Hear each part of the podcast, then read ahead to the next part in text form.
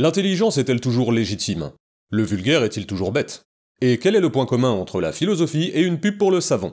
Tant de questions auxquelles on va peut-être répondre dans ce 21 e épisode du Space Montaigne. Attachez vos ceintures, ça va compter.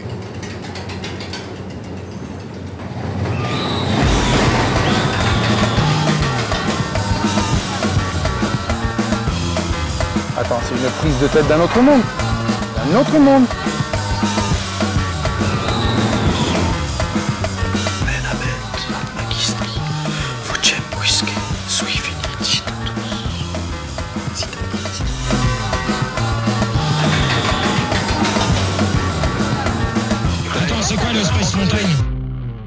Bonjour ou bonsoir, en tout cas bienvenue dans le Space Montagne pour cet épisode qui sera consacré à la recherche du temps perdu de Marcel Proust et à l'exégèse selon Pacôme Thielman.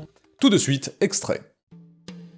À partir d'un certain âge, nos souvenirs sont tellement entrecroisés les uns avec les autres que la chose à laquelle on pense, le livre qu'on lit, n'a presque plus d'importance. On a mis de soi-même partout, tout est fécond, tout est dangereux, et on peut faire de si précieuses découvertes que dans les pensées de Pascal, dans une réclame pour un savon. Alors, un peu de contexte. Cette phrase est située au centre parfait du bouquin Albertine disparue, le sixième volet de La recherche du temps perdu. Euh, dans ce livre, le héros, Marcel, enquête sur une disparue. Et qui dit enquête dit découverte. Proust en profite, du coup, pour parler du passé, de la mémoire et surtout des souvenirs. Alors que veut dire Proust lorsqu'il dit cette magnifique phrase? Un début de réponse se trouve certainement dans la première partie. À partir d'un certain âge, nos souvenirs sont tellement entrecroisés les uns avec les autres que la chose à laquelle on pense, le livre qu'on lit, n'a presque plus d'importance. Marcel est, à ce moment du livre, en pleine remise en question. Il euh, ressasse des souvenirs du passé.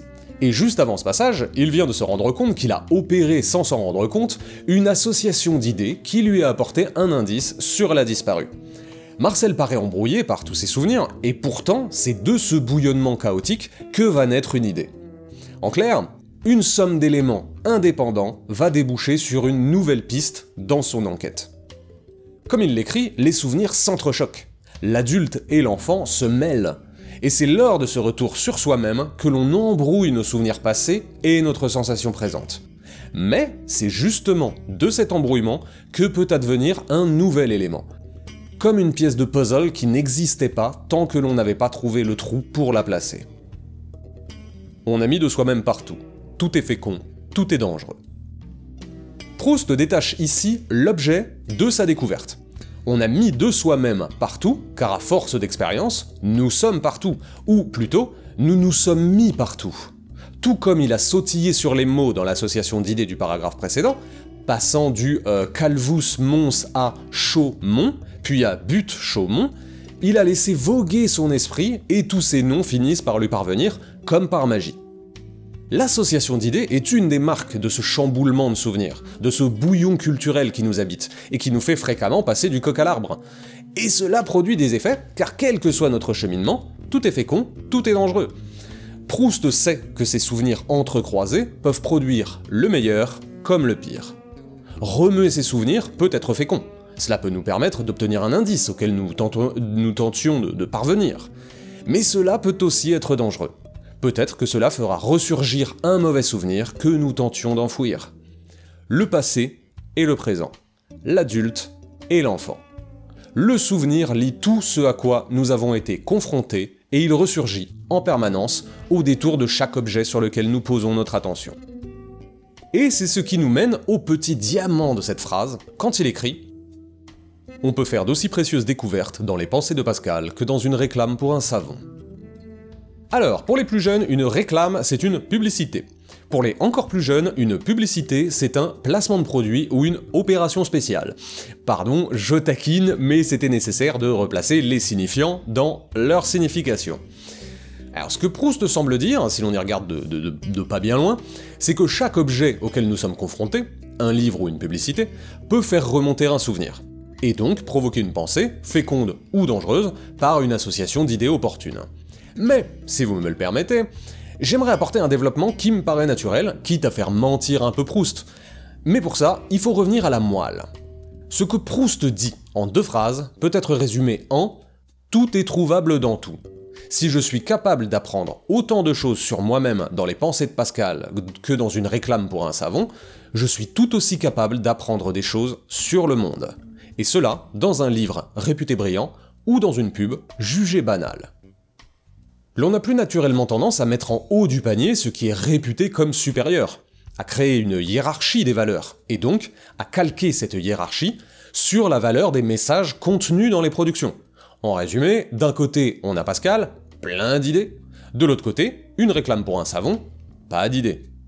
Mais à bien y regarder, le message et ce que nous apprenons dessus est parfois totalement décorrélé de cette hiérarchie. Je donne un exemple. Ça peut sembler stupide, mais en m'interrogeant un peu, je suis bien obligé d'admettre que j'ai moins appris sur la vie en lisant Kant qu'en lisant Manu Larsenet. Que j'ai moins appris sur la, politique en lisant Machiavel qu'en regardant une heure de BFM TV. En fait, je crois que j'ai appris davantage de choses dans des réclames pour savon que dans les pensées de Pascal. Et ce, sans vouloir réduire la qualité du travail artistique de Larsenet, hein, ou sans vouloir agrandir la qualité du travail journalistique de BFM TV. Simplement, à bien y repenser, ce sont ces productions, jugées plus mineures que Kant ou Machiavel, qui m'ont appris le plus de choses. Et je vais en profiter pour cela pour euh, paraphraser Pacom un essayiste brillant qui tente d'analyser la musique pop et les séries télévisées avec les outils de la critique exégétique, voire euh, herméneutique, pour faire un peu ce que l'on a l'habitude de faire en fait avec euh, la Bible ou avec le Ramayana, sauf que lui il le fait avec les Beatles ou avec Twin Peaks. Et Pacom dit avec force pertinence mon travail est double. Il consiste à la fois à montrer que la pop culture peut être soumise à l'exégèse, et à la fois que l'exégèse peut être un travail de pop culture. En somme, il rend le populaire sérieux et le sérieux populaire. Ce qui n'est pas favorisé par notre histoire de l'art, hein, je pense qu'on sera tous d'accord là-dessus, qui a davantage tendance à se, se, perdre dans un certain snobisme et n'accorder d'intelligence, donc de, de potentielles précieuses découvertes, qu'aux plus grands auteurs, qu'aux plus fameux réalisateurs, ou qu'aux plus réputés sculpteurs. C'est oublier un peu vite qu'avant de devenir l'art légitime, l'art savant, toutes ces créations devant lesquelles on se pâme en qualifiant leur créateur de génie étaient bien souvent jugées vulgaires, déviantes, ou, simplement, populaires. Le jazz n'a pas obtenu sa légitimité en deux ans, il était autrefois vu comme une, une musique de sauvage, faite par des noirs, tout juste bonne à flatter les penchants libidineux en puant le mauvais bourbon. L'impressionnisme, qui aujourd'hui fait le ravissement d'une élite prompto c'était mieux avant, a autant souffert de sa décadence qu'il en profite désormais dans les yeux d'un amateur contemporain, l'impressionnisme est passé dans la culture légitime, comme s'il le devait, comme s'il était destiné à devenir une étape de l'histoire de l'art. C'est oublier un peu vite que cette place, il a dû se battre pour l'obtenir. Et si l'on accepte donc que l'appréciation artistique de la culture n'est qu'une somme de légitimation a posteriori, l'on doit bien se rendre compte que tout cela n'est qu'une rationalisation. Que c'est parce que nous avons décidé qu'elles étaient géniales, que nous avons posé les pensées de Pascal tout en haut de l'étagère. Proust, avec cette phrase, avec son exemple singulier, dit en fait quelque chose qui peut s'appliquer à plus grand que nos exemples particuliers. Il dit que la culture légitime n'est pas seule source de précieuses découvertes. D'autres objets peuvent révéler des choses, entraîner des associations fécondes sur nous, sur nos souvenirs, ce qui nous a formés et fait devenir le bouillon culturel que nous sommes devenus adultes. Au contraire, tous les objets peuvent apporter de précieuses découvertes sur le monde. Et c'est là que j'y vois la continuation de Thielman. L'exégèse suppose le décryptage du sacré. Et si l'on reprend Mircea Eliade, le sacré, c'est ce qui n'est pas profane. La publicité, donc, ne devrait pas pouvoir être décryptée, car elle n'est pas sacrée. Et pourtant, à bien y regarder, la réclame pour un savon suscite potentiellement autant de découvertes que la philosophie, si tant est que nous nous y penchions. Nous découvririons alors qu'à l'époque de Proust, une affiche pour La Perdrix, le savon qui blanchit tout, représentait un Africain, avec une tête d'abruti, qui se passait du savon sur le bras pour devenir blanc.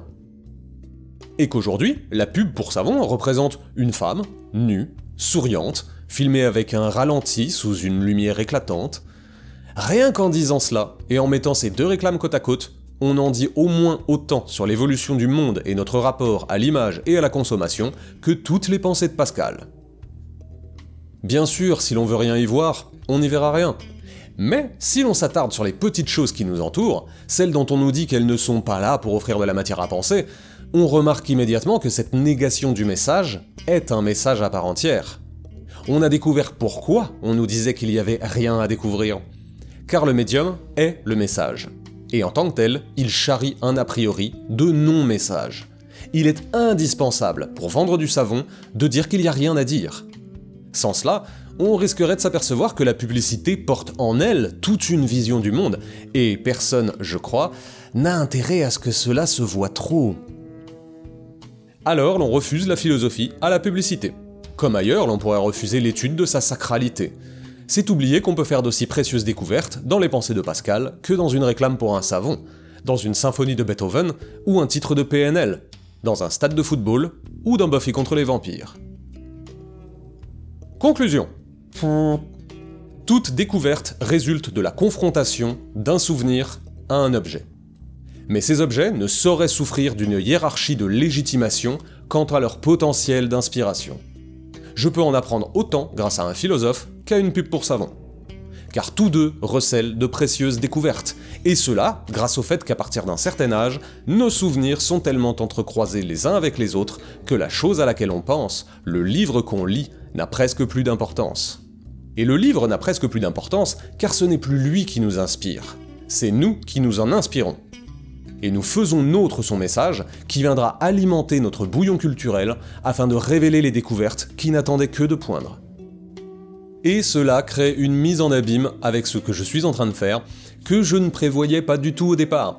De fait, en disant cette phrase, je me rends compte que je suis en train de parler de moi, en vous faisant croire que je suis en train de parler de pas comme Tielman qui tente de prolonger la phrase de Marcel Proust, et qu'en plus, vous, m'écoutez, vous vous entendez en train de m'écouter, en train de parler de Tielman qui tente de prolonger la phrase de Marcel Proust.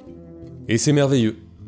Car on peut faire d'aussi précieuses découvertes dans les pensées de Pascal que dans le Space Montaigne. Merci à toutes et à tous pour votre oreille attentive, ou vos oreilles attentives si vous en avez une paire. C'était le 21e épisode du Space Mountain consacré à la recherche du temps perdu de Marcel Proust et à l'exégèse selon Pacom Thielman. En attendant le prochain, n'hésitez pas à réécouter les autres épisodes afin de vous entendre dire pour la première fois ce que vous saviez déjà. Je vous retrouve très vite.